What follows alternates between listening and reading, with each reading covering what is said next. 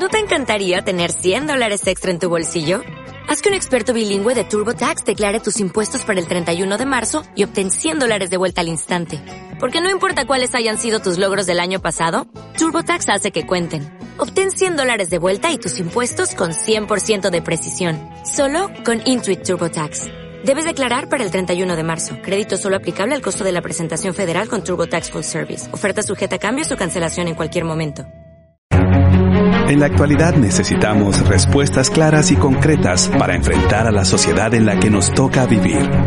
Fe y actualidad. Respuestas bíblicas a los dilemas de hoy.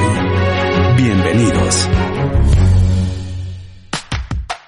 Saludos queridos amigos, soy Gonzalo Chamorro y en este espacio eh, estoy compartiendo con buenos amigos en su programa Fe y Actualidad. Recuerde, un programa que pretende responder desde una perspectiva bíblica y teológica a los dilemas que nos plantea el escenario contemporáneo. Y hoy seguimos con nuestra serie los profetas y estaremos reflexionando precisamente y específicamente en el profeta Miqueas. Y hemos titulado el programa del día de hoy Promesas de juicio y salvación. Ya pronto le estaré mencionando la pregunta que estaremos compartiendo en nuestras redes sociales. Sin embargo, quisiera presentar, como decía al principio, a mis buenos amigos que me acompañarán hoy y me refiero a los profesores Nelson Morales, Pablo Branch y David Suazo. Nelson, bienvenido a este espacio con un tema que sin duda alguna una será de mucha bendición, sobre todo por el mensaje del profeta Miqueas, y no solo para esos tiempos, sino también para nuestros tiempos.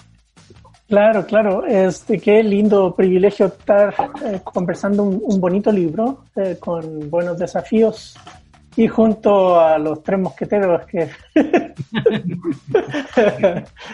así es, así es. Queremos darle la cordial bienvenida a nuestro buen amigo, pelo corto, pero ya con barba, Pablo Branch. ¿Qué tal, Pablo? ¿Cómo estás? Bienvenido. Bien, Gonzalo, David, Nelson, qué gusto verlos y qué gusto poder saludar una vez más toda la audiencia que nos acompaña. Aquí una vez más dejando crecer la barba de la solidaridad, pero la verdad no, no pasó mucho en esta semana. Bueno, pero poco a poco. Eh, yo inspirándome en estos profetas, ¿verdad? Un, un día de estos yo quiero estrenar una barba profética. Está bueno, excelente. Y bueno, don David, bienvenido a este espacio radial con un tema y específicamente con un personaje que ha generado no solo estudios importantes del Antiguo Testamento, sino por el mensaje eh, que pareciera que estuviera analizando nuestras sociedades hoy, ¿verdad? Así que gracias, don David, por compartir junto con nosotros. Sí, gracias Gonzalo y Nelson y Pablo. Estamos de nuevo, otra vez, la, la pandilla original, los tres mosqueteros, dijo Nelson. Bueno, hay varios nombres que se puede darle. Río este juvenil podría ser. Qué bueno estar de nuevo. También. me dejo el pelo como el, el joven africano, afroamericano. De... Así es. Y ya con la barba de Pablo ya estamos todos re bien. Bueno, don David, hoy sin duda alguna un temazo, ¿verdad? Sí, bueno, estos profetas, todos estos profetas eh, son libros pequeños, relativamente hablando, son libros pequeños pero poderosos y, tienen mensaje, mensajes fuertes, mensajes eh, esperanzadores, de, desafiantes, de todo, hay ahí. Correcto. Así que queridos amigos, te invitamos a que te conectes junto con nosotros a través de la transmisión de la 997, El Camino, contenido que transforma. Y también te queremos eh, dar a conocer la pregunta que hemos posteado en nuestra red social, tanto en Facebook como en Instagram. Nos puedes eh, buscar como fe y actualidad. Y la pregunta es, ¿cuál es la verdadera adoración que Dios busca? Esperamos que puedas compartir junto con nosotros la respuesta a la luz del profeta Miqueas, promesa de juicio y salvación. Y luego de esta pauta, de esta pausa, perdón, iniciaremos con el programa eh, introduciendo, por supuesto, al profetismo y específicamente al personaje en cuestión. Regresamos aquí por la 997, El Camino, contenido que transforma. Búscanos en Facebook como facebook.com diagonal fe y Ya estamos de regreso, queridos amigos. Soy Gonzalo Chamorro y en cabina y en este espacio virtual me acompañan los profesores Nelson Morales, Pablo Branch y David Suazo y su servidor Gonzalo Chamorro. Y hoy estamos dialogando nuevamente en la serie Los Profetas y el título del programa del día de hoy es Miqueas, promesas de juicio y salvación. Y sobre esa perspectiva, la pregunta que hemos posteado en nuestra red social, tanto en Instagram como en Facebook, es ¿cuál es la verdadera adoración que Dios busca? Sobre todo tomando en cuenta el mensaje del profeta Miqueas. Esperamos que a lo largo de este programa puedas compartir tus perspectivas acerca de este profeta y también, por supuesto, la respuesta a la pregunta del día. Nelson, como lo hacemos siempre, una breve eh, alusión a lo que nosotros estamos desarrollando con esta serie de los profetas, específicamente a la hora de definir profeta, profetismo y mensaje que hay detrás de ah, estos personajes que estamos estudiando, Nelson. Claro, sí, brevemente debemos recordar que el profeta o la profetisa son personas que eh, hablan en nombre de Dios a la sociedad en la que viven eh, y lo hacen de diversas maneras, principalmente discerniendo su realidad. E, ellos miran lo que están viviendo, su entorno social, económico, político, religioso, y lo contrastan principalmente con la revelación de Dios hasta ese punto. Eh, los profetas del siglo VIII en adelante van a escribir, o al menos van a quedar escritas, más bien eso es más preciso, creo yo, van a quedar escritas sus profecías y ellas nos dan cuenta de, ese fenómeno eh, importante. Y de ahí en adelante, los profetas como Isaías, Jeremías, eh, de los grandes Ezequiel eh, y en eh, los profetas menores que ya hemos estudiado, Amós,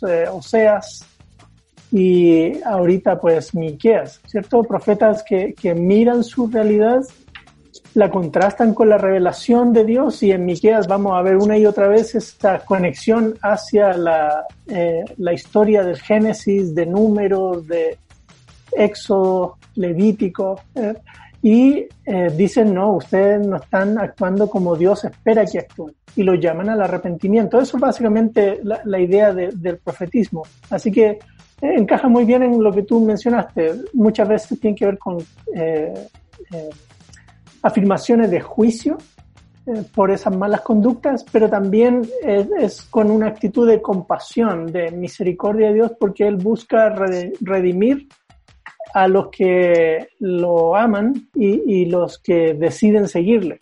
Correcto. Eh, y, en ese sentido, así es, y en ese sentido, eh, este esta introducción, queridos amigos, querida audiencia, nos ayuda ya a entrar de lleno al texto bíblico. Pero bueno, antes de entrar al texto bíblico, mencionar un poco, Pablo, acerca de dónde y cuándo sucede la historia y del profeta Miqueas o el relato del profeta Miqueas y don David, si también posteriormente nos puede compartir acerca de quién es el profeta Miqueas. ¿Se le puede llamar profeta específicamente o no? Bueno, usted estará respondiendo. Sin embargo, Pablo, ¿en qué época más o menos nos estamos situando de acuerdo al mensaje que emitió el profeta y dónde se estaría ubicando este, este drama o el escenario donde se da el drama de todo el mensaje del profeta. Muy bien. Eh, Mequías, perdón, es uh, un profeta. Eh, nosotros cuando pensamos en el abanico de todos los profetas, se les puede clasificar de varias maneras. Algunos que vinieron antes del exilio, otros que su ministerio se desarrolló durante el exilio, otros después del exilio, y también profetas eh, cuyo ministerio radicaba en el reino del sur eh, y otros cuyo ministerio radicaba en el reino del norte, Israel al norte y Judá al sur. Bueno, Miqueas justamente era un profeta del reino del sur, uh, contemporáneo con Isaías, Oseas. Uh, Isaías tenía su ministerio en Jerusalén. Miqueas era no de Jerusalén, sino del campo, de un pueblo a unos 20 millas de Jerusalén. creo que en español se dice Moreset. y Así es. el primer verso de Miqueas nos ubica, ¿verdad? ¿Quién era y, cuándo era? la palabra de Jehová vino a Miqueas de Moreset en días y menciona tres reyes de Judá días del rey Jotam, días del rey Acaz y Ezequías, reyes de Judá y lo que él vio acerca de su propio reino o su propio pueblo, el reino del sur, Jerusalén, ah, y el reino del norte, Samaria. Ah, Israel, cuyo capital era Samaria y el capital del reino del sur era Jerusalén, mejor dicho. Entonces, más o menos estamos hablando del octavo siglo antes de Cristo. El ministerio de Miqueas más o menos eh, se marca en los años desde 740 a 700 antes de Cristo. Correcto. Y en ese sentido, don David, cuando hablamos solo del nombre Miqueas, podríamos ah, eh, dedicarle algunos minutos porque básicamente es un nombre teóforo, es decir, lleva eh, que lleva el nombre de Dios en alguno de sus atributos y llama mucho la atención porque en el capítulo 7, verso 18 de, de, este libro hay una pregunta, ¿verdad? ¿Qué Dios es como tú? Y la respuesta está íntimamente relacionada con, con el nombre, ¿verdad? Fuera de ti no hay nadie o quien como tú, que son las traducciones que se han hecho respecto al término Miquea o Mica o Micaya, que es la expresión más larga, pero bueno, podemos decir otras cosas más respecto al profeta don David. Bueno, como suele suceder con muchos nombres en el Antiguo Testamento, eh, no es de extrañar que los nombres se asocien con eh, algo de la persona de Dios, pero también a veces eh, se puede sacar la, la, conclusión de que el personaje no sería un personaje tan histórico, o el nombre por lo menos, sino es un nombre atribuido como puesto o colocado para eh, representar lo que él estaba eh, hablando, el mensaje que él estaba diciendo. Eh, así que es posible que el personaje histórico se llamara de otro modo. Pero Miqueas es, es, un nombre con el que se le ha conocido y es un nombre de hecho que mucha gente tiene hoy. Hay, hay, muchas personas que se llaman Miqueas en honor a, a, a Miqueas. Es, es ¿quién como tú? Es, es, un, es no tanto una pregunta, eh, sino una admiración. Eh, es, es, una expresión de admiración. Eh, y si fuera pregunta, eh, la respuesta es obvia, nadie, ningún otro. pero es más como una admiración. ¿Quién como tú?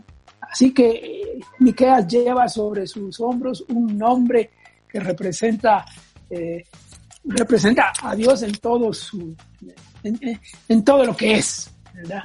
Y a, eso nos, nos, eh, nos ponen que pensar un poco sobre su, su persona y sobre su, su ministerio, su, su papel.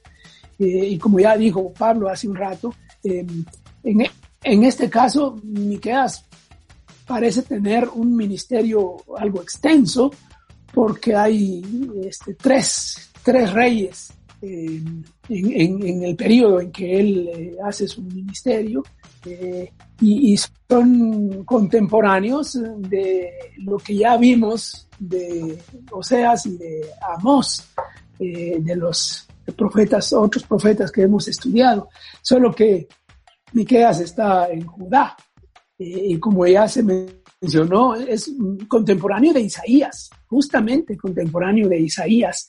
Este, ambos están profetizando en el sur y ambos están profetizando en la misma época, eh, más o menos. Y, y, se dice que Isaías está eh, en Jerusalén, en el palacio, y Miqueas está más eh, en, el campo. Pero los, los destinatarios de su mensaje parecen ser los mismos, al fin de cuentas. Correcto. Y en ese sentido, Nelson, para un poco terminar la dinámica de estos asuntos introductorios respecto al profeta que estaremos viendo, eh, bueno, Pablo ya nos habló en la época en que se situó, en el lugar geográfico en que se situó, y don David nos comentó un poco sobre el personaje en sí. Y la pregunta que nos queda un poco para ampliar a nuestros oyentes es, ¿qué sucedía a nivel eh, general geopolítico, ¿verdad? ¿Cuáles eran las naciones imperantes? Eh, ¿Qué sucedía con Moreset, un pueblito que quedaba, como dijo Pablo, a 20 millas, que serían unos 40 kilómetros aproximadamente de, de, Jerusalén? ¿Y qué más o menos en términos generales le motiva a Miteas eh, trasladarse rumbo a Jerusalén? Nelson. Bueno, eh, la historia paralela la encontramos en Segundo de Reyes desde los capítulos 14 en adelante, más o menos, así a grosso modo. Y eh, lo que vemos ahí eh, es, por un lado, la decadencia de Israel del Norte. se suceden uno tras otro reyes, cuál de ellos más malo que el anterior. Y, y um, va deteriorándose al punto que se llega a Segundo Reyes 17, la destrucción de Israel del Norte.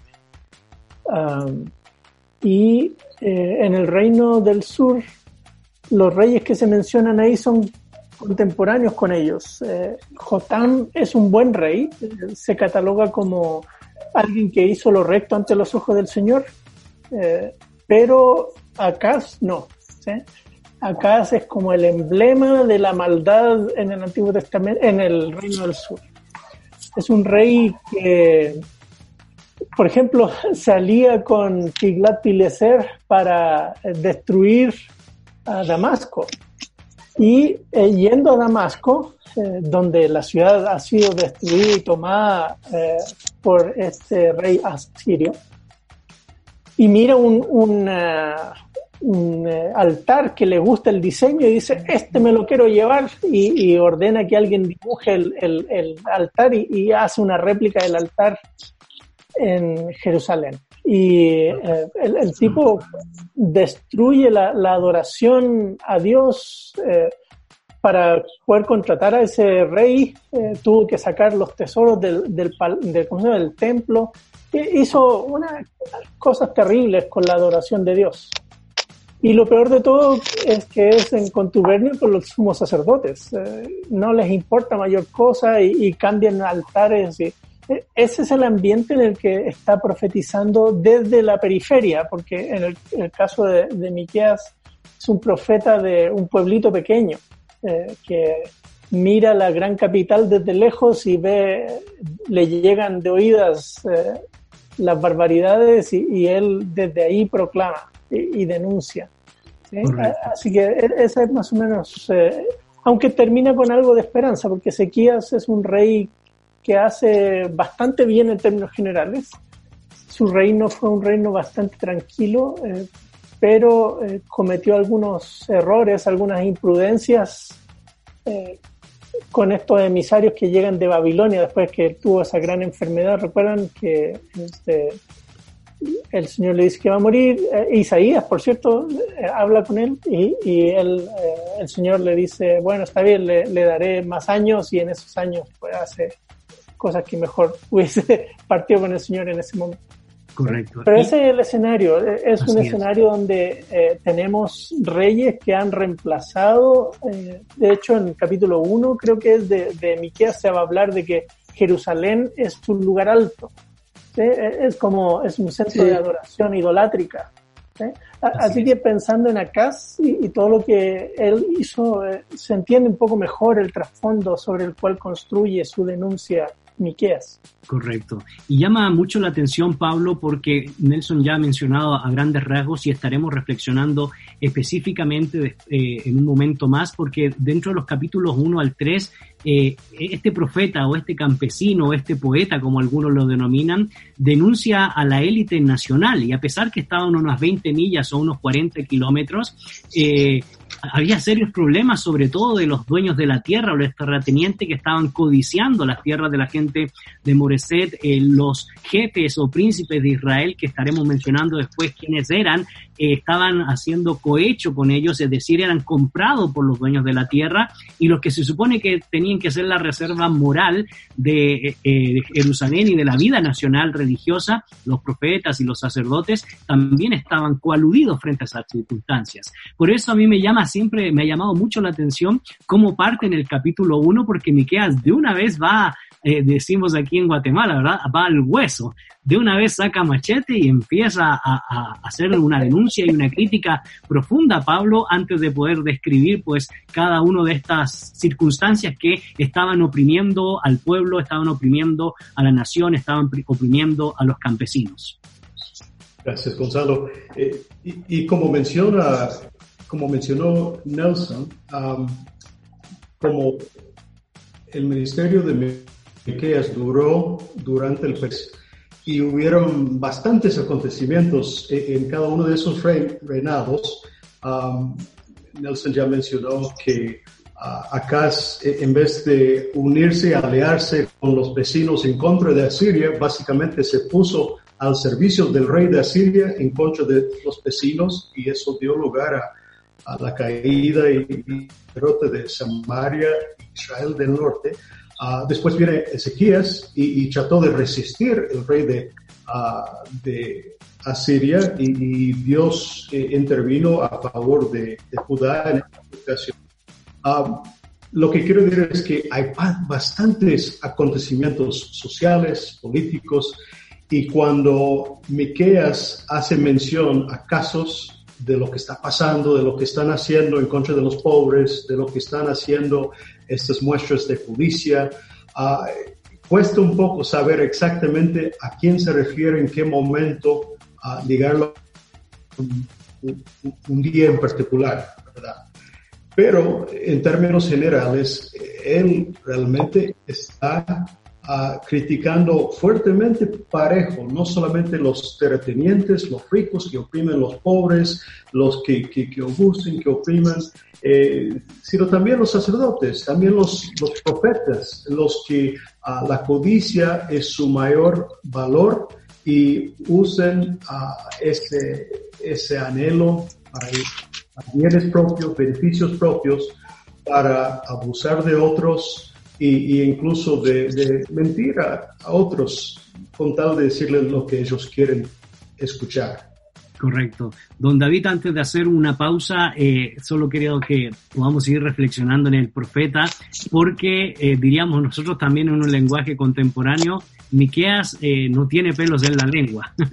Miqueas va a, confrontar y, y, pareciera que con las descripciones que hace, ¿verdad? De Yahvé descendiendo y los montes se derriten y, y, se ve un poco molesto, un poco hastiado, un poco cansado de todas estas estructuras que Pablo eh, detalló, ¿verdad? Y, va a Jerusalén con ahínco, con, con fuerza, con ganas, como dice el capítulo 3, verso 8, con ese espíritu enardecido de querer denunciar eh, la decadencia moral, la decadencia espiritual y por extensión a todo lo que conlleva esas decadencias en la vida social cotidiana, don David.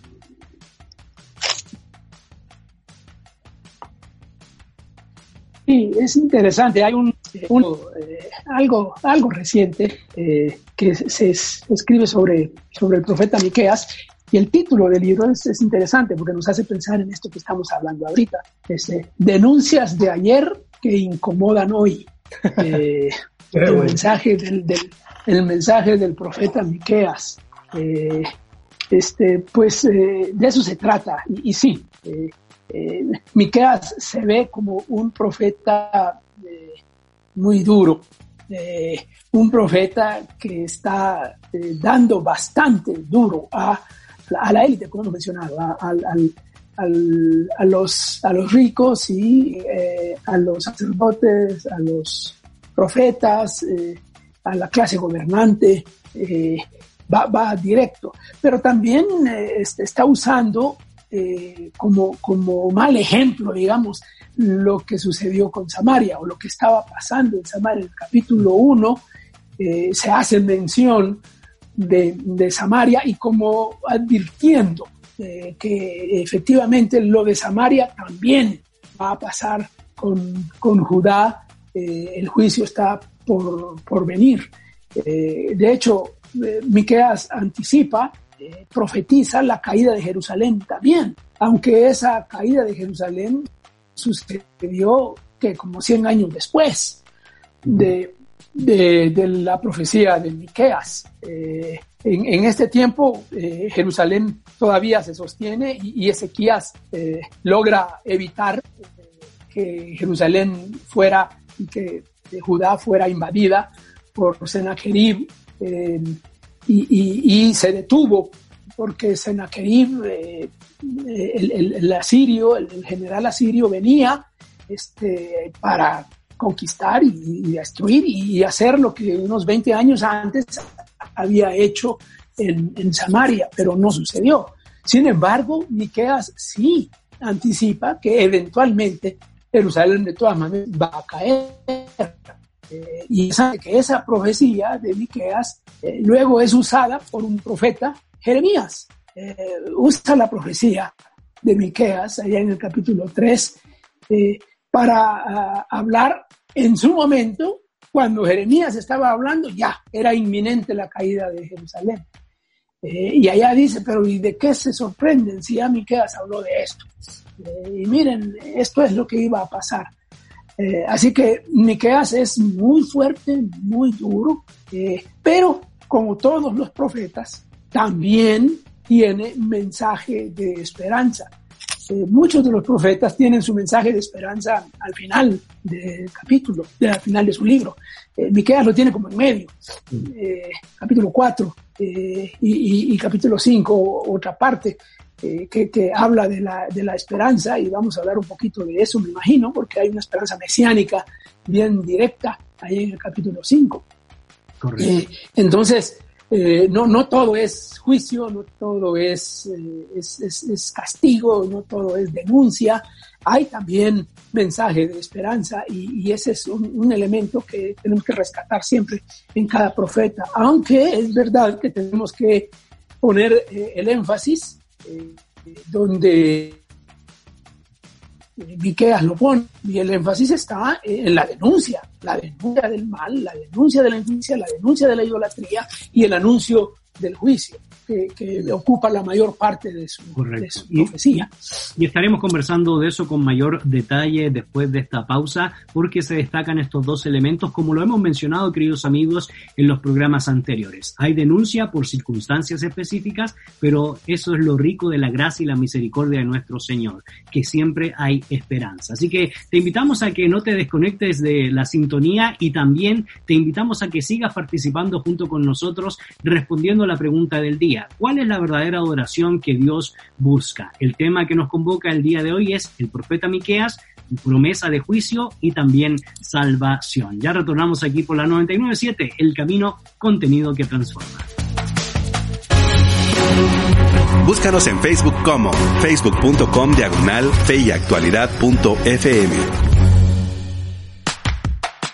Ya estamos de regreso, amigos. Soy Gonzalo Chamorro y en cabina virtual me acompañan los profesores Nelson Morales, Pablo Grant y Don David Suazo. Y hoy estamos conversando en la serie Los Profetas y estamos específicamente dialogando con Miqueas, promesa de juicio y salvación. Y te queremos seguir invitando a que puedas participar junto con nosotros a través de la red social en Instagram y en Facebook. Nos puedes encontrar como Fe y Actualidad y puedas responder a la pregunta del día. ¿Cuál es la verdadera adoración que Dios busca. Nelson, ya hemos mencionado a grandes rasgos el contexto del profeta Miqueas, las circunstancias del profeta Miqueas, la geografía del profeta Miqueas y terminábamos con don David donde hizo un análisis muy certero, muy oportuno de por qué el profeta Miqueas eh, no tiene pelos en la lengua, como decíamos, ¿verdad? Está enojado, está cansado, pero es por una circunstancia real. Y esa circunstancia comienza a detallarse a partir del capítulo 2, donde precisamente nos presenta a los que podríamos denominar nosotros los dueños de la tierra,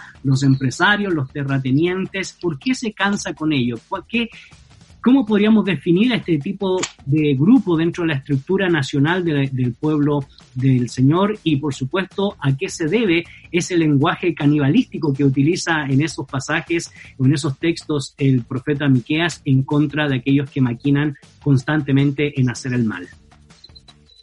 Ah, bueno, Parte del, asunto eh, de denuncia y, bendición, si puede decir, los ciclos internos del libro, uh, capítulo, después de la introducción en el versículo 1, todo el capítulo 1, el resto del capítulo 1 y hasta el versículo 11 del capítulo 2, todo es juicio señalando ese tipo de cosas que mencionas tú y luego un, pequeño paréntesis de bendición al final del capítulo y luego se repite el ciclo. Eh, juicio capítulo 3, bendición capítulo 4 y, la mitad del 5, bueno, todo el 5 realmente. Y el capítulo 6 hasta el principio del 7 es juicio de nuevo y de ahí versículos 8 en adelante hasta el final del, libro bendición. Ah, y en esos eh, ciclos se va repitiendo. Si uno pone atención qué cosas se señalan en, en, cada una de esas secciones, va a haber repetición de los términos. Uno de los problemas económicos que, que hay es que las personas, como sucede hoy con los modelos eh, económicos que imperan en el mundo, uh, las personas con recursos económicos atribuyen ese bienestar económico a lo que ellos hacen y a la bendición de Dios en el mundo cristiano. Eh, tengo todos estos bienes porque Dios me ha bendecido. Y algunos de ellos eso pensaban. Y pensaban más. Eh, Dios me ha bendecido porque yo voy al templo y hago los sacrificios y llevo las ofrendas. Pero la denuncia de Miqueas es uh, a una cuestión profunda. El origen de su riqueza no es legítimo. Eh, ellos tienen un bienestar que no es dado por Dios, sino a costa de, de la gente pobre, de torcer la balanza, de, de casi como las denuncias de Amos y, de Oseas vuelven a aflorar. Mm. Esas eran en el norte, en el sur está pasando algo parecido. La gente no está respetando uh, la dignidad del pobre y, y, y tampoco el derecho. Uh, ha pervertido el juicio, la, tienen corrompido el sistema judicial, el sistema sacerdotal. Y todo eso los ha llevado a enriquecerse y Miquea está diciendo, esa riqueza no es de Dios, por lo tanto Dios se las va a quitar. Eh, por ahí va la dinámica del juicio. Correcto. Y en ese sentido, otros personajes que también habíamos mencionado y que aparecen eh, ya también en el capítulo 2, eh, Pablo, son aquellos que se les llama pues profetas o sacerdotes y en el capítulo 3 aparecen también los príncipes eh, o los jefes de Israel o de la casa de Judá. Y la pregunta es específicamente cuál era la función eh, gubernamental dentro de la nación, a los cuales también el profeta Miqueas dedica algunas palabras eh, poco amorosas, poco misericordiosas, ¿verdad? Pablo. Sí, como como mencioné, el profeta Miqueas da parejo, ¿verdad? A cada uno de los grupos por su, por su parte. Eh, es importante cuando hablamos eh, del tono de Miqueas, uh, no, no es que el profeta por su cuenta, a título personal, está molesto, sino que él está representando la molestia eh, de Dios respecto a estos comportamientos. De la manera que los ricos oprimen a los pobres, de la manera que los dirigentes, en vez de conducir a los pueblos para bien y en el camino del Señor, de la manera que su, uh, su, su, gobernanza uh, perjudica al pueblo, uh, que ellos deberían de pastorear y de servir, y, y, los aleja de los caminos del Señor. Y entonces, Miqueas está representando como representante, o podríamos decir incluso en términos eh, legales, casi como el fiscal de Dios, está planteando todo un caso, un pleito en contra de, del pueblo de la manera que ellos han violado el pacto con Dios y está hablando a favor de Dios y en contra de ellos. Y, y se ve este mismo ciclo que, uh, que Nelson mencionó. Uh, en cada una de las percepciones grandes uh, de, de, este libro y, y, con las diferentes audiencias o a quien él va las quejas, está este ciclo. Hay una, hay una condena de comportamientos eh, malos, malos que violan, violan la ley, el carácter de Dios, uh, que, que, que abusen, que opriman, que aprovechan, que explotan. Y, y, el profeta nos hace ver que Dios ve estas cosas. A Dios les, le importa uh, cómo nosotros actuamos. Y más nosotros que se supone que somos de su pueblo y deberíamos representar su voluntad y, y su forma de ser. Entonces, en este ciclo hay, hay condenas muy directas de estos comportamientos, comportamientos. Uh, después de las condenas, él habla del juicio y por lo tanto esto va a pasar. Uh, y, y, casi siempre también otro aspecto que se repite es el comportamiento que deberían de modelar. Eso lo vamos a ver muy claro en el capítulo 6. Ah, y, y, también el profeta inyecta palabras de esperanza. Así que a la vez que habla uh, y acusa y condena los dirigentes malos, los que han pastoreado mal a las ovejas que les tocaba gobernar, pues el profeta Miqueas nos da eh, varias veces esta promesa escatológica del buen pastor, del buen rey, pastor, el líder del pueblo de Dios, que Dios uh, enviará para gobernar bien al pueblo, para darles paz y para poner las cosas en su lugar. Claro, y en ese sentido, don David llama mucho la atención y yo siempre que he leído estos capítulos del profeta Miqueas, pareciera que Miqueas fuera yendo de lugar en lugar, pues pidiendo o buscando la justicia divina. Va con los dueños de la tierra para que hagan justicia y no hagan el mal y no encuentra solución y por eso va con aquellos que se supone que deben poner orden y deben velar por la justicia dentro de la nación, que son precisamente como mencionaba Pablo y como mencioné hace un momento, los príncipes de Jacob y jefes de la casa de Israel y en el mismo capítulo 3 dice más bien que ellos aborrecen el derecho, están, hacen cohecho, están coaludidos con los dueños de la tierra y por eso se supone que la tercera instancia que, que debería ser la reserva moral, la reserva espiritual de la nación, los sacerdotes y los profetas, pues resulta que eh, también están igual o peor que los príncipes de Jacob o los dueños de la tierra, don David. Sí, bueno, eh, Pablo hizo mención a un elemento que yo quería comentar, eh, que tiene que ver con el formato, digamos así, de este, de este pequeño libro, em, que, es, es, un, es un caso, un caso judicial. Eh, hay, hay, una expresión en el, en el hebreo que se, se, aplica aquí, que es la expresión riv, tal vez ustedes han escuchado esa palabra, este, que es el pleito, pero es un pleito legal, este, como, como en un tribunal.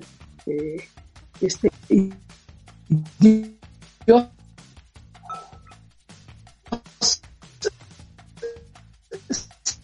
se está con bien el, y pone en evidencia todo. Y Miqueas funciona como su representante. Eh, entonces, es, es, es, como que estuviéramos en un tribunal. Como que estuviéramos en un tribunal. Y, y las, la, la, expresión oír con la que comienza cada sección, eh, capítulo 1, capítulo 3, capítulo 6, este, oír, ese oír, es, es, es ese, resuena, es, es, es un oír de un tribunal en que es, oigan pues, miren, aquí está, estos, estas son las evidencias, eh, estoy presentando los argumentos y las evidencias, eh, y, y, es contra todo mundo, y va exactamente como has mencionado, va como, como por grupo por grupo, eh, representó todo el, el, todo el panorama de, de la nación. Eh, no, no hay justicia con estos, no hay justicia con estos, no hay justicia con los otros. Entonces, Este, ese es un cuadro tan, tan lamentable, tan este, deteriorado totalmente. Y, de nuevo la expresión justicia eh, en, en este hace eco de Amós. Mi que parecen, se parecen mucho. Se parecen en su mensaje, eh, en su énfasis en, en, la justicia, en algunos de los ejemplos que usa eh, para, para mm, este, describir eh, la maldad de, de, en contra de los pobres y de los más vulnerables. Y, y, y, hay, hay el, el, el pecado mayor sería la injusticia. Claro, la idolatría también está detrás, pero eso casi no se ve mucho. Aquí eh, hay referencias, pero lo que más se ve, y sí se ve con, con fuerza, es la injusticia. Eh, anda buscándola, exactamente, buscándola donde debería estar. Se supone que los príncipes no deben ser los príncipes los que conocen el juicio, los que conocen la justicia, eh, y si ellos no, entonces. Y luego pasa con los demás, los profetas, los, sacerdotes.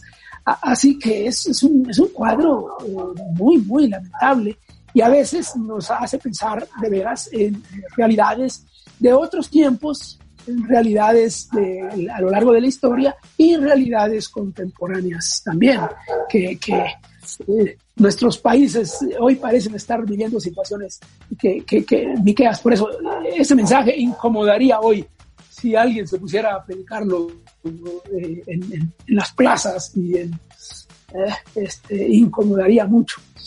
Correcto.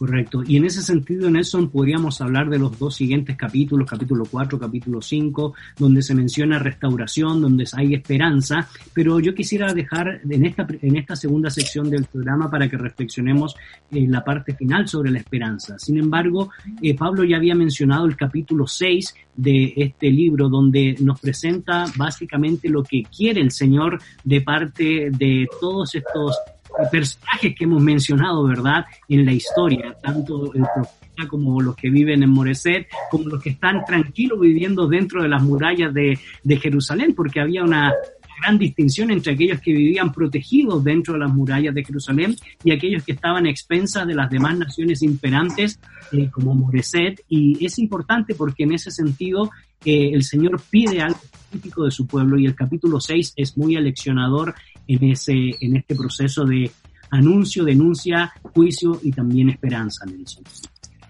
Claro, y, y, es uno de los textos quizás más famosos de Miqueas. Bueno, hay varios famosos, sobre todo los pasajes mesiánicos de, de Miqueas o interpretados mesiánicamente desde la perspectiva de la iglesia.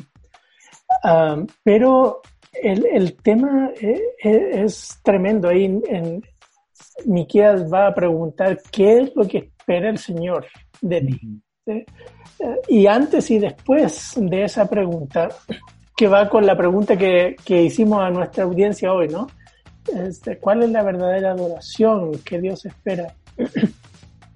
El, el, el, el, asunto, como lo mencioné hace un rato atrás, es que las personas interpretaban su bienestar económico desde un parámetro equivocado habían obtenido la riqueza no por la manera adecuada, se habían corrompido el sistema. Eh, es tanto así que, que muy sarcástico cuando él dice que los profetas andan buscando a quién morder y si no muerden no profetizan. este, uh, hasta la traducción calza muy bien. sí. Eh, eh, o sea, dibuja una situación do donde las personas como que no entienden que, que, su adoración a Dios está vinculada con su relación con el prójimo también. Uh. En esas dinámicas sociales de, de, la vida cotidiana o de la élite de la capital y el resto de la población. Uh, y este, Miqueas va a hacer la pregunta y, la respuesta que él plantea son esos tres esenciales que tienen que ver con el amor al prójimo. ¿sí? Justicia, misericordia y humildad ante el Señor. Así que, de nuevo, amarás a Dios con todo tu corazón y a tu prójimo como a ti mismo. Ahí están los dos ejes de la ley eh, aflorando en, en, la teología de, de Miqueas pero la gente ha hecho una división y, y, eso es quizás lo que nos pasa a nosotros también hoy. Eh, uno eh, ha hecho una división tan comper, com, ¿cómo es? Comparte, partida en compartimentos. Compartimentalizada. Compartimentalizada, exacto. Compartimentalizado. Ahí está. Eso, ahí está. Otra palabra que no me salió la vez pasada, adviento. Adviento. sí. Esa ese fraccionamiento de la realidad eh, es, peligrosa porque uno piensa que porque está conectándose al Zoom de su iglesia eh, y está mandando su ofrenda con transferencia interbancaria, eh, ya está todo bien. Pero ni quiero decir no es suficiente. Claro. no es suficiente. El problema es profundo, de fondo. ¿Cómo estoy tratando a mi semejante? Y ahí está el problema. Y, y, es el que él va a subrayar y, y, el que va a contrastar con el rey de justicia que vendrá, porque él sí hará esas cosas. Él Así. sí traerá justicia y, y de hecho, Nelson, Y de hecho, Nelson, una de las cosas que me llama mucho la atención a la luz de lo que tú has mencionado, de la justicia, la misericordia, la humildad, es decir, de volverse a Yahvé, eh, está íntimamente relacionado por las preguntas que él hace, que tú muy bien mencionaste, preguntas que nos pueden llevar a pensar de que si podemos comprar a Dios con mil carneros, ¿verdad?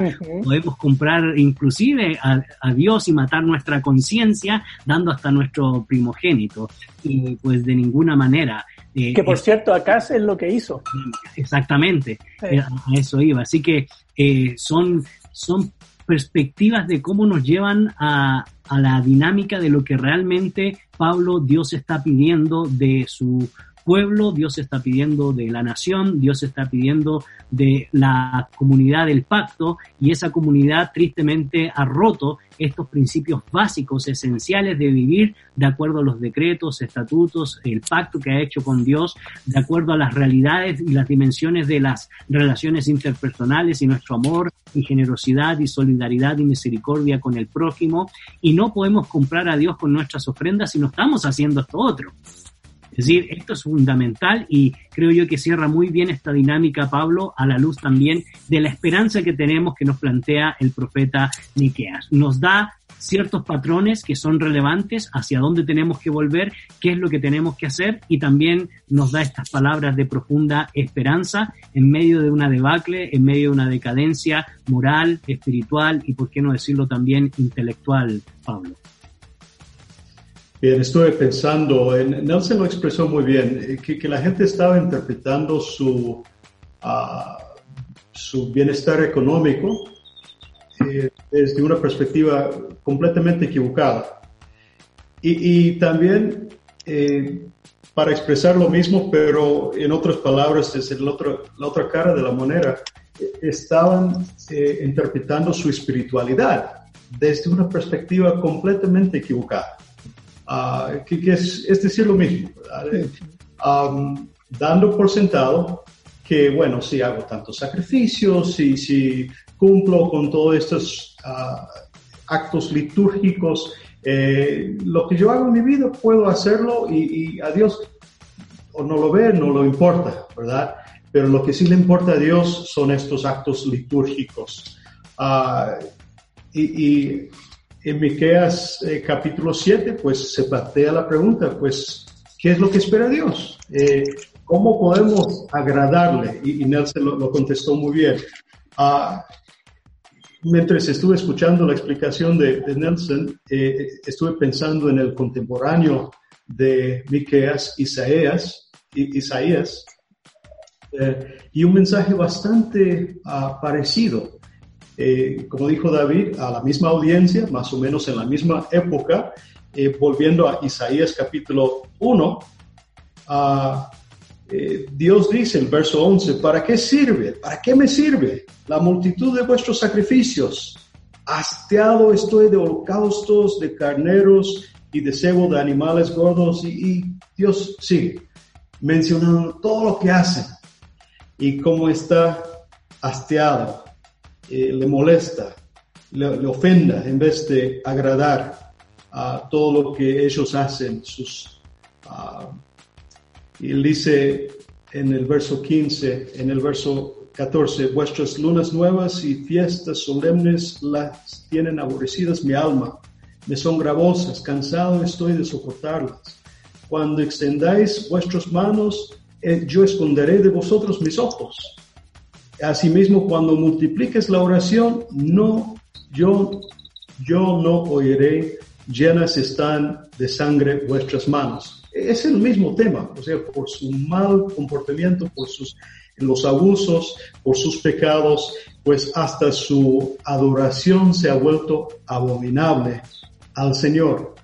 En el verso 17 también Dios dice, mira, esto es lo que han hecho y esto es lo que deben hacer aprender a hacer el bien, buscar el juicio, restituir al agraviado, hacer justicia al huérfano, amparar a la viuda.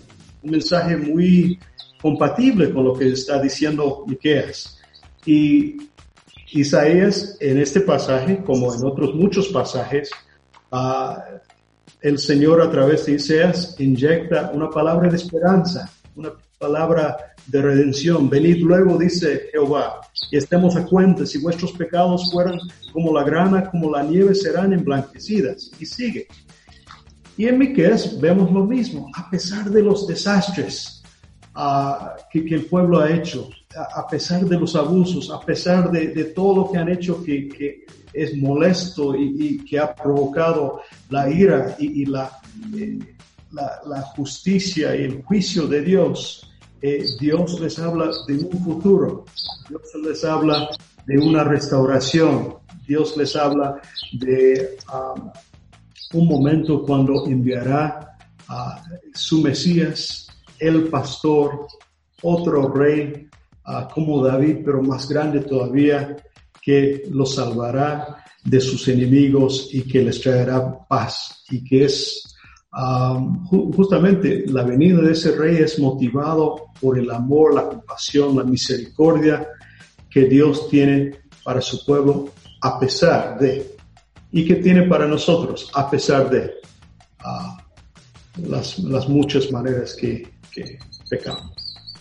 Bueno, muchas gracias por esa esa reflexión, Pablo, porque nos da la posibilidad de pensar ahora en nuestra propia realidad eh, y fusionar el horizonte de Miqueas con el horizonte contemporáneo, don David, y hacernos la misma pregunta, ¿verdad? Que se hizo Miqueas. ¿Qué espera Dios de nosotros a la luz de la realidad actual que estamos viviendo y, por supuesto, a la luz de la pregunta que hemos posteado el día de hoy en nuestra página de fe y actualidad, tanto en Instagram como en Facebook? ¿Cuál es la verdadera adoración que Dios está buscando. Haremos una breve pausa aquí por la 997, El Camino Contenido que Transforma, y ya retornamos aquí en su programa Fe y Actualidad. Búscanos en Facebook como facebook.com diagonal fe y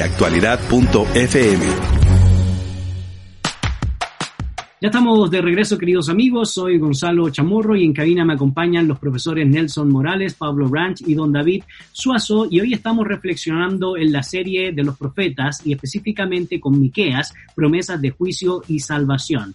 Y hemos posteado la pregunta del día en las páginas de Instagram y de Facebook. Nos puedes encontrar como Fe y Actualidad. Y la pregunta es, ¿cuál es la verdadera adoración que Dios busca? Inclusive también podríamos agregar la pregunta que eh, mencioné antes de la pausa, ¿qué espera Dios de nosotros en estos días a la luz del mensaje del profeta Miqueas. Antes de darle la palabra a don David, les quiero comentar la buena noticia de que en estos días estará saliendo la versión impresa de Diálogos en tiempos de crisis, la cual incluye una guía de estudio y reflexión para cada capítulo. Y si ustedes están interesados en obtener este libro pueden escribir al correo electrónico comunicaciones arroba el libro está completamente gratuito, lo pueden descargar de la página del Instituto Crux.org, pero si alguno de ustedes desea tener el libro impreso, eh, no dude en contactarse al correo electrónico que lo vuelvo a repetir, comunicaciones arroba institutocrux.org y puede solicitarlo y ver las, las maneras de envío que se han desarrollado a través del Instituto Crux. Así que muchas gracias y seguimos invitándoles a que continúen atentos a nuestras redes sociales por los diferentes artículos, eh, blogs que estamos eh, colocando tanto en la página de Fe y Actualidad como en la página del Instituto Cruz. Don David, tiempo para reflexionar en nuestra realidad eh, a la luz del mensaje del profeta Miqueas, responder poco a poco la pregunta que hemos posteado en nuestras redes sociales y por supuesto la pregunta que yo planteaba. ¿Qué espera Dios de nosotros a la luz del mensaje del profeta? Don David. Sí, este, este tema de la adoración nos hace recordar algo que ya hemos hablado antes. Lo hablamos con, con Oseas y en cierto modo también con, con Amós cuando se estudiaron esos, esos, eh, esos libros. Y, y ya eh, Pablo ha mencionado Isaías, que también lo menciona. Una relación eh, entre la adoración eh, del pueblo de Israel, del pueblo de Judá, eh, la adoración a Dios y la, el comportamiento, y la, ética, digamos, que no va de acuerdo. y mencionamos que los profetas denunciaban la idolatría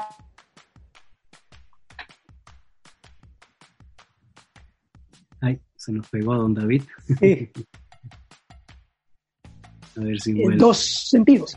La, la idolatría interna, la que está relacionada con lo que el pueblo hace en el templo, con aquello que está establecido en la ley, con las festividades, con los sacrificios. eh, y y- y en, en- en estos casos el profeta está diciendo que esa adoración eh, es idolátrica también. Eh, porque está adorando a Dios, al Yahvé, de una manera idolátrica, como los otros pueblos adoran a sus propios ídolos, a sus propios dioses. Y hemos mencionado que convirtieron a Jehová, a Yahvé, lo convirtieron en un ídolo más, otro ídolo más. eh,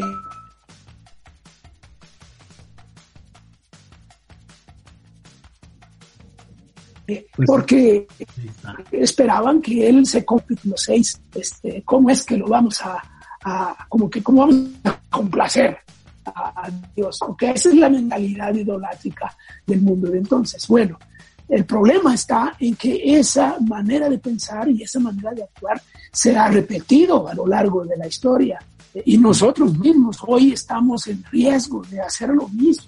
Eh, ya hemos dicho una frase muy fuerte que hemos dicho antes, que, que estamos en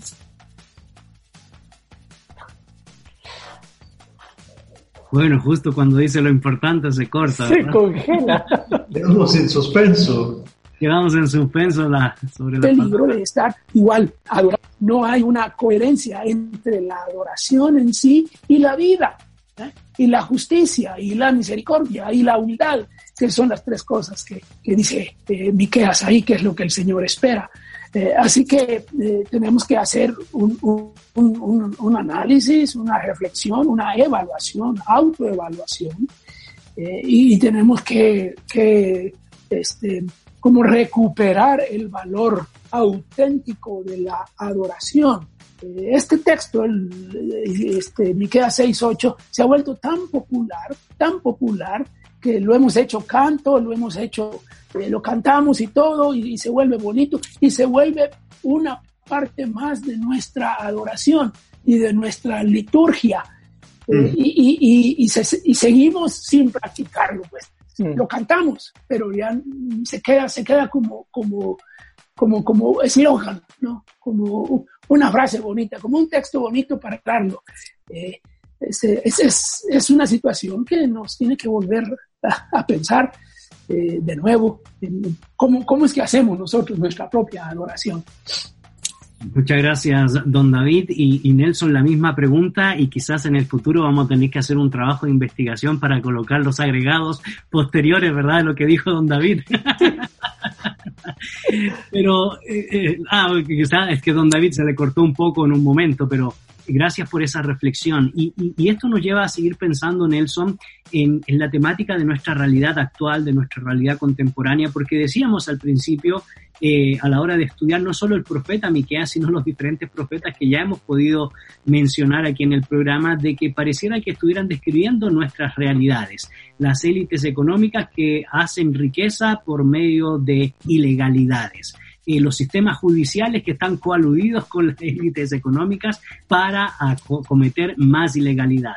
Pero lo más triste, lo que se supone que debe ser eh, la reserva moral, ¿verdad? Eh, esa reserva espiritual que debe estar constantemente haciendo un llamado de atención a volvernos a Yahvé, a ser personas misericordiosas, a ser personas justas, a ser personas humildes, pierden de rumbo y pierden de objetivo casualmente muy parecido a las otras dos entidades o eh, circunstancias que hemos mencionado. Y hay un llamado fuerte de atención del profeta Miqueas, como también hay un llamado fuerte, ¿verdad? Como se ha mencionado de parte del Señor Jesucristo en Mateo capítulo 23, eh, verso 23, donde menciona precisamente muy parecido al capítulo 6, verso 8, Nelson, del profeta Miqueas, dirigiéndose, por supuesto, al liderazgo de su época, a los tiempos de Jesús, Nelson. Reflexiones a partir de eso. Sí, eh, tomando un poco las palabras no dichas o no oídas de, de don David. Mi evangelio apócrifo de don David, entonces ahora, ah, el, el mensaje de, de Miqueas eh, nos debe hacer reflexionar también en nosotros en nuestra manera de adorar a nuestro Dios Trino, porque um, tenemos al Mesías, que, que aquí se describe, eh, y así lo interpretó la iglesia temprana, eh, que instauró esa misericordia, esa justicia, y nosotros somos sus discípulos lo seguimos, lo imitamos. Eh, sus estándares deben ser nuestros estándares. Hemos entrado en una relación de pacto con el Padre de nuestro Señor Jesucristo. Y el Espíritu Santo es el que nos ha dado la energía para ser sus testigos. Así que en ese contexto eh, debemos revisar qué tipo de adoración tenemos, si hemos vuelto un ídolo a Jesús, si hemos vuelto un ídolo a Dios, eh, lo hemos domesticado, eh, hemos eh, reinterpretado nuestras injusticias como bendiciones y, quizás basta con nuestra vida cultica limitada y, con eso nos basta y la hemos separado de nuestra vida y relación con los, nuestros prójimos es una buena llamada de atención para todos nosotros que nos decimos eh, cristianos, seguidores de Jesús, porque e, es fácil eh, no ver esos detalles eh, en nuestra dinámica. y ahora que estamos mal socialmente, más puede ser notorio el tema. Que si no veo, no existe, no me importa, no me entero. pero el Señor nos manda a, a imitar estas demandas que Miqueas plantea, volvernos de nuevo a Él y adorarlo de verdad. Eh, como decía el Señor en su conversación con la mujer samaritana, Dios busca verdaderos adoradores que lo adoren en espíritu y en verdad. Y, por ahí va nuestra cercanía con este profeta también volvernos a, mirar. Y, yo, eh, los lunes estamos estudiando los profetas menores en el grupo pequeño de la iglesia y eh, estamos siguiendo un orden un poco cronológico, no exactamente canónico como hemos venido trabajándolo aquí en, el programa. Pero yo les preguntaba a ellos eh, el otro día algo así, ¿cómo, qué, qué cosas señala el profeta que a Dios no le gustan? porque eh, eso nos puede decir de qué Dios es el que tenemos y compararlo con el Dios de las Escrituras. Eh, puede ser que nuestro Dios domesticado eh, tolera todas esas cosas y el Dios de las Escrituras no. Entonces, ahí está el desafío, creo yo, tremendo, que Miqueas nos presenta para volvernos de nuevo a, esos estándares, a, lo que el Señor espera y pues son estándares bien altos, ¿no? Bien altos, que, que, están inundados, gracias al Señor, por el poder del Espíritu Santo que, que nos capacita para vivir eh, como Dios espera que vivamos. Correcto. Pablo, la misma reflexión a la luz de la, lo que Dios espera en cuanto a nuestra adoración eh, y por supuesto las reflexiones que podemos extraer del profeta Miqueas, como don David y Nelson han expresado, tan pertinentes en su época como lo siguen siendo tan pertinentes en nuestros días. Pero yo, también quedé entregado con esas palabras perdidas de don David. Hace que se nos escapó una perla que nos va a hacer falta después. ¿ah? Dicen que ya hay un tema de tesis doctoral en el seminario nuevo, las palabras perdidas en el programa. ya hay actualidad, don David. no, no, no, quedaron grabadas. No quedaron grabadas entonces. No, no, no. no, hay, unos vacíos ¿eh? Este, ustedes conocen a mi esposa Elizabeth, que es guatemalteca, y yo soy de Estados Unidos. Y yo recuerdo una vez hablando con unos estudiantes solteros del, del seminario, les dije, miren muchachos, yo cuando conocía quien iba a ser mi esposa, solo sabía tres palabras en español y esas tres palabras eran suficientes para enamorar a mi esposa. Otro día les digo cuáles son. Y quedaron todos. no, hombre, ¿Cuáles son? Uh, volviendo al capítulo 6, verso 8, cuando ah, el profeta Mequías realmente está llegando al cúmulo de, lo que ha sido este argumento, ¿verdad? Ah, este, este pleito presentado eh, en contra del pueblo de parte de Dios eh, y en base del pacto. Ah, con todas las personas que ha acusado, ahora los llama todos a la obediencia, a la justicia y a la verdadera adoración de Dios. Y cuando nosotros vemos el verso 8, ah, oh hombre, Él te ha declarado lo que es bueno y qué pide Jehová de ti, solamente hacer justicia, amar misericordia y humillarte ante tu Dios. Él no está hablando de un nivel de espiritualidad que solo es alcanzable por los grandes santos. Él está hablando de algo muy básico. O sea, la relación con Dios. Uh, la vez pasada cuando hablamos de uh, Enoch que caminó con Dios, que se condujo en los caminos del Señor, pues los caminos del Señor de caminar en obediencia al Señor tiene que ver con esto en toda la vida y es algo muy básico. El Señor sí pide otras cosas más, pero nosotros no podemos aspirar a otras cosas sin habernos preocupado por estas cosas que para Dios eh, son fundamentales. Todo lo demás se construye sobre ese comportamiento eh, justo, ético, ah, misericordioso, uh, en humildad que describe en el verso 8. Y, yo me quedé pensando en el verso 9 también. Y nosotros sabemos que esto no es, eh, la palabra de Dios no es solamente para aquellos que creemos y que tenemos fe, sino que Dios es Dios sobre toda su creación y su palabra es verdad y rige sobre los que respeten y los que no, los que creen y los que no. Uh, mire lo que dice el verso 9. La voz de Jehová clama a la ciudad es sabio temer a tu nombre, prestar atención al castigo y a quien lo establece.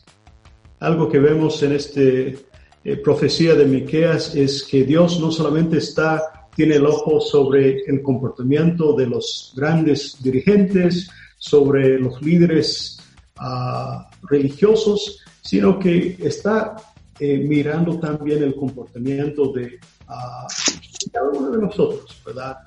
de los balanzas justos y falsos y, otras maneras que muchas veces hacemos trampa ah, y, que muchas veces en nuestras culturas ah, ya la corrupción se ha instalado en todos los niveles, no solamente allá arriba, sino en todos los niveles. Somos parte muchas veces del problema.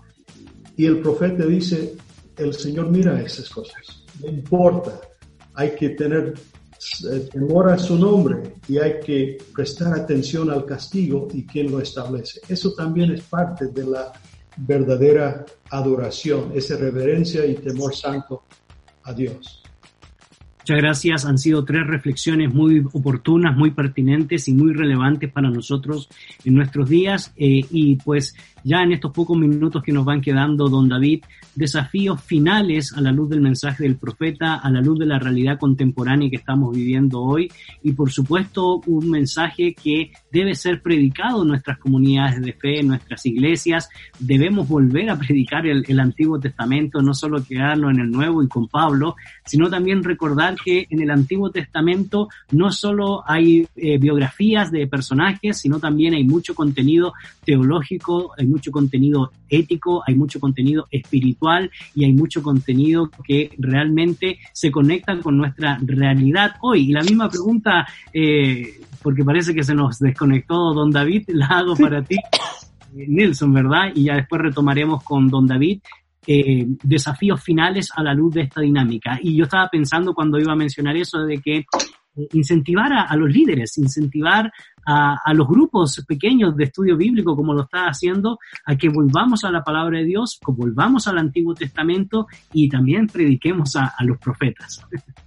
Claro, eh, mira, los temas eh, teológicos ahí son eh, bien importantes.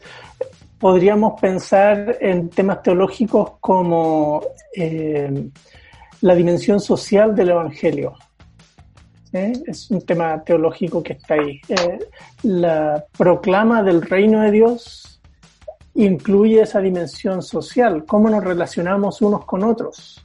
Eh, y Dios espera que hagamos justicia. Dios espera que, que, seamos justos en nuestro trato con los demás. Claro, eso no solo está en el Antiguo Testamento, en el Nuevo Testamento el Señor Jesús, Sermón del Monte, lo vimos una y otra vez, ¿cierto? Eh, el tema trasciende, es uno de esos temas transversales de las Escrituras. Y para Miqueas, eh, ese es uno de los principales puntos que él subraya, una falta de congruencia entre su eh, adoración cúltica a Dios y su relación con las demás personas en el día a día. Y, ese desafío está para nosotros también hoy. Eh, debemos ser congruentes con nuestra fe. Eh, debemos ser personas que, que muestran su amor a Dios y su amor al prójimo constantemente en las distintas esferas de la vida, como señalaba Pablo, porque somos tentados eh, a caer en corrupción, en, alejarnos de Dios, de sus estándares en cada una de las esferas de la vida. Así que ahí está, e, ese desafío para cada uno de nosotros hoy eh, es latente y, los profetas se vuelven una voz que clama de a gran eh, voz, ¿cierto? Que pongamos atención a eso. Correcto. Pablo, la misma pregunta y bueno, también los desafíos finales a la luz de lo que hemos visto el día de hoy.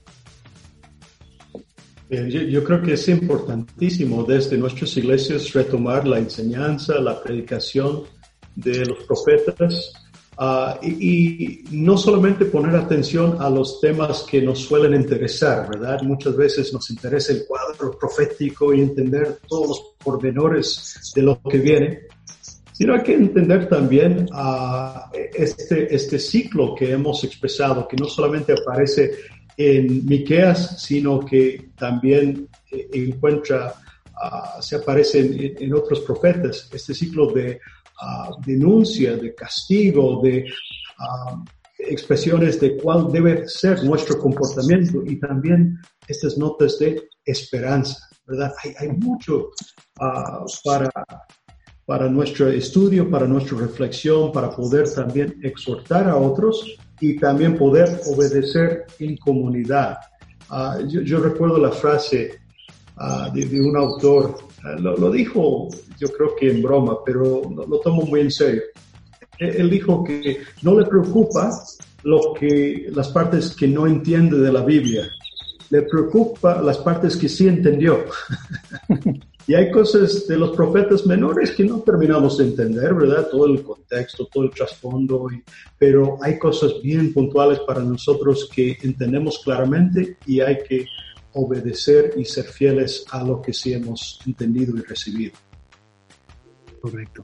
Don David, no solo necesitamos de los académicos para interpretar el pasado, diría Tosser, ¿verdad? Sino también necesitamos a los profetas y profetas académicos para interpretar el presente. Eh, desafíos finales a la luz de lo que hemos dialogado en, esta, en este programa. Sí, cuando comenzamos nuestro... Ahí. Ah, se congeló, iba a ser bueno, iba a ser bueno. En el estudio de los protas dijimos que la sección K está limpia las hojas de esa, de esa parte de las escrituras, porque ya cuando nos metemos nos damos cuenta de que es incómodo. Eh, los profetas menores son incómodos. Eh, bien dice ese ese título de ese libro, Denuncias de ayer, incomodidad de hoy. Eh, son, son incómodos los profetas porque están eh, señalando cosas que no, no, nos gusta predicar realmente eso en el mundo de hoy. Eso no es popular. Eh, y las predicaciones son solamente una parte de nuestra manera en que enseñamos. Ya Nelson mencionó los estudios bíblicos que tienen este, en nuestros estudios bíblicos, en nuestras reflexiones, eh, este, no, no, no, no los usamos, no los estamos usando. Bueno, mi reflexión va por ahí. Eh, planifiquemos estudiar los profetas menores en serio. Eh, y, luego pues seguir lo que ahí dice, ¿verdad? Por ahí va mi desafío final. Bueno, muchas gracias queridos amigos por compartir con nosotros este programa del día de hoy. Te queremos recordar alguna información de suma importancia eh, puedes reservar la versión impresa de Diálogos en tiempos de crisis, reflexiones a partir de la pandemia, e incluye una guía de estudio y reflexión para cada capítulo que usted puede, por supuesto, utilizarlo en estos días en su congregación o a través del sistema Zoom y compartir pues este libro impreso. Si usted está interesado, puede descargarlo gratuitamente a través de la página del Instituto Crux.org o si usted desea una versión impresa, por favor contáctese a comunicaciones arroba Nelson, muchas gracias por compartir con nosotros hoy. Gracias, como siempre es un lindo gusto reflexionar en las escrituras eh, porque nos desafían primero a nosotros y también eh, sirven de, bendición a, quienes nos miran o nos escuchan por el programa. Así que ahí está. Qué gusto estar con ustedes hoy. Pablo, muchas gracias por compartir también con nosotros. También gracias, eh, Gonzalo. Este, veces que no estoy me hacen falta y, siempre cuando puedo acompañarlos, pues es, un lujo. Uh, y, quiero... Está pendiente, está pendiente las tres palabras que nos tienes que decir. conquistaste a tu esposa. La otra semana, si hay tiempo, quizás habría que dedicar todo un programa, pero ahí les voy a Ok, ok. Muchas gracias. Ah. Muchas gracias, don David, también por compartir con nosotros el día de hoy. Gracias, fue un placer y este, nos esperamos la próxima que podamos seguir, seguir aprendiendo juntos. Y ustedes, queridos amigos, no se desconecte de la sintonía de la 997. Hay más material, más predicación y más enseñanza aquí en este espacio radial de El Camino. Y por supuesto, recordarles que nos pueden visitar a través de la página de Fe y Actualidad, tanto en Instagram como en Facebook. Y nos encuentra, como ya he mencionado, Fe y Actualidad. Les deseamos bendiciones y nos encontramos en la próxima. En la actualidad necesitamos respuestas claras y concretas para enfrentar a la sociedad en la que nos toca vivir. Fe y actualidad. Respuestas bíblicas a los dilemas de hoy. Hasta la próxima emisión. Esta es una producción de iRadios Guatemala Centroamérica. O'Reilly Auto Parts puede ayudarte a encontrar un taller mecánico cerca de ti. Para más información, llama a tu tienda O'Reilly Auto Parts o visita oreillyauto.com.